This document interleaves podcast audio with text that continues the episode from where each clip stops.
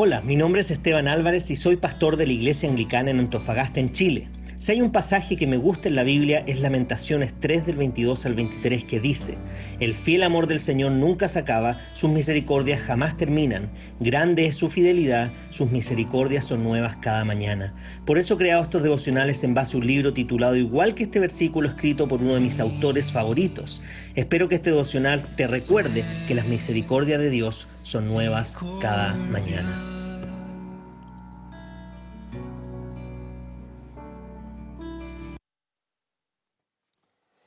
El título del devocional de esta mañana es La vida en este mundo caído es difícil. Es por eso que necesitas una comunidad de amor. Uno de los temas que atraviesa el Nuevo Testamento y que se repite en este devocional es que tu caminar con Dios tiene el propósito de ser un proyecto comunitario. El cristianismo de Jesús y yo, anónimo, consumista, aislado, independiente y autosuficiente, es una copia barata distante y distorsionada de la enseñanza del Nuevo Testamento. Tú y yo simplemente no fuimos creados o recreados en Cristo Jesús para vivir por nosotros mismos. No es bueno que el hombre esté solo, dice Génesis 2.18. Ahora bien, el cuerpo no consta de un solo miembro, sino de muchos, dice 1 Corintios 12.14. La imagen bíblica del templo, piedras unidas para ser un lugar donde Dios mora, y el cuerpo, cada miembro dependiente de la función del otro, elimina cualquier esperanza de que el cristianismo saludable pueda sobrevivir fuera de una comunidad esencial. Aún así, muchos creyentes viven sus vidas con una enorme separación entre su persona pública en la iglesia y los detalles de su existencia privada. Somos habilidosos en conversaciones cortas, no personales, sobre clima, deportes y política. Somos aptos para dar o no respuestas espiritualmente triviales a las preguntas de la gente. Vivimos en un ecosistema de relaciones causales. Nadie realmente nos conoce debajo de la exhibición pública bien elaborada y debido a eso nadie nos puede ministrar, porque nadie puede ministrar a alguien que no conoce realmente. Además pensamos que nos conocemos a nosotros mismos y pensamos que estamos bien, olvidando el poder cegador del pecado. Es por eso que la iglesia es para muchos de nosotros nada más que algo nada más que algo al asistir el domingo. La iglesia es un conjunto formal de actividades. La iglesia es un manjar de ofrendas religiosas regularmente programadas y demográficamente diseñadas. La iglesia es un lugar donde se puede disfrutar música y escuchar predicaciones. La iglesia es lo que nos conecta a las misiones en el mundo. La iglesia provee actividades sanas para nuestros hijos.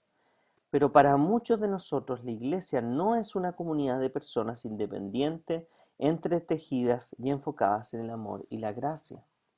La Biblia es clara. Cuando cada parte está trabajando propiamente, el cuerpo de Cristo madura, de Efesios 4. Necesitamos vivir en comunidad intencionalmente involucrados, centrados en Cristo y impulsados por la gracia redentora. Esta comunidad está diseñada para iluminar y proteger. Está diseñada para motivar y animar. Está diseñada para rescatar y restaurar. Está diseñada para incluir, inculcar esperanza y valor. Está diseñada para confrontar y reprender. Está diseñada para guiar y proteger. Está diseñada para dar visión y advertencia firme.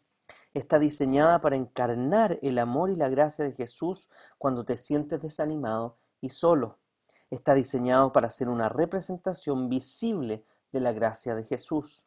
No es un lujo, es una necesidad espiritual. Y la pregunta entonces es, ¿estás entretejido en una comunidad de amor? Si quieres seguir profundizando en esto, puede ser puedes leer Romanos capítulo 12. Solo me gustaría agregar que estamos viviendo, como he dicho muchas veces, una de las pandemias eh, más grandes del último tiempo.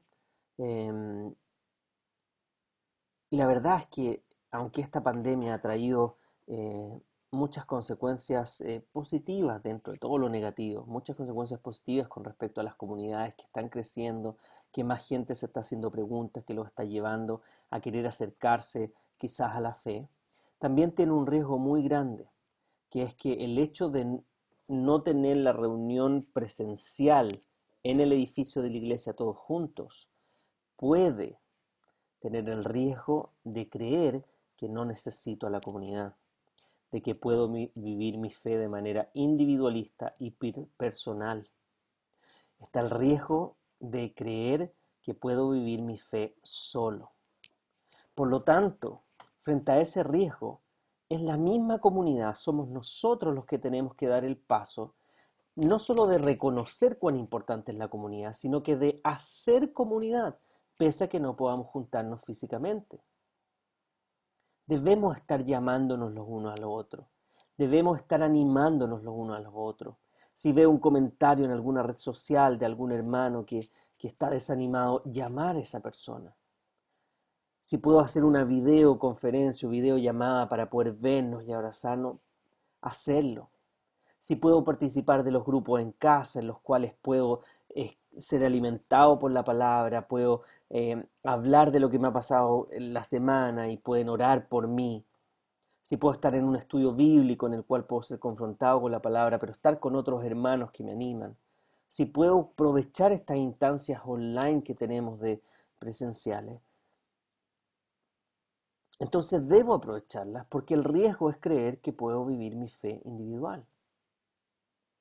Ahora, muchos de los que estamos acostumbrados quizás por años em, a vivir en comunidades de amor o, en este caso, en mi caso, ser pastor de una comunidad em, de fe, echamos de menos el poder juntarnos. Realmente extrañamos nuestras reuniones dominicales. Hay personas de las cuales no sé qué está pasando. Em, me encantaría poder llamarlo a todos todos los días, pero eso es, físicamente imposible. Entonces hay algunos que por, algunas semanas o por algunos días no sé qué está pasando. Em, pero tenemos que ser esa comunidad, amor, no solo donde el pastor, sino que todos como comunidad estamos entretejidos. Estamos preocupados los unos por los otros.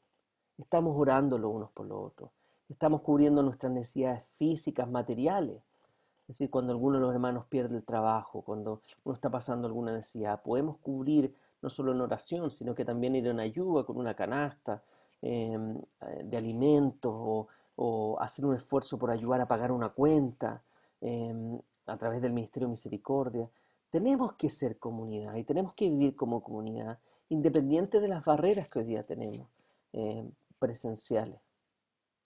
Porque de nuevo el riesgo es creer que puedo vivir mi vida de manera individual. Y cuando la vivo de manera individual, estoy abriendo la posibilidad de centrarme en mí mismo, de darle pie a esos pecados regalones o a que la ansiedad me genere em, caer en cosas las cuales quizás que estando en comunidad no lo haría. Por lo tanto, el desafío también es a, es mucho más fácil hoy día ser hipócrita porque no nos estamos viendo.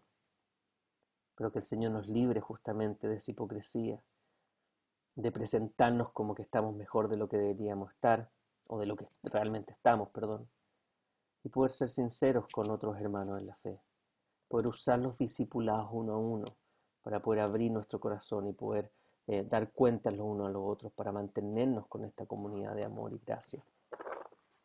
Es muy importante en este tiempo estar haciendo eso porque la vida en este mundo caído es difícil. Es por eso que necesitamos una comunidad de amor. Seamos entonces esa comunidad de amor y cada uno de nosotros que tome la responsabilidad, que tome el rol que Dios nos ha dado, con los dones que Dios nos ha dado, para poder alimentarnos mutuamente, apoyarnos mutuamente, bendecirnos mutuamente.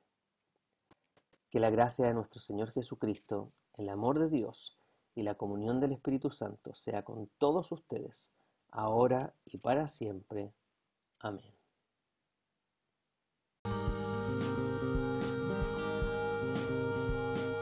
Si este devocional te ha ayudado de alguna forma, te animamos a que puedas compartirlo con otras personas. Además nos gustaría que nos escribieras a iasa.ih.cl o que visites nuestro canal de YouTube IASA espacio abajo ANF espacio abajo Iglesia espacio abajo Anglicana o que puedas visitar nuestro Instagram pastor.anglicano.antofa.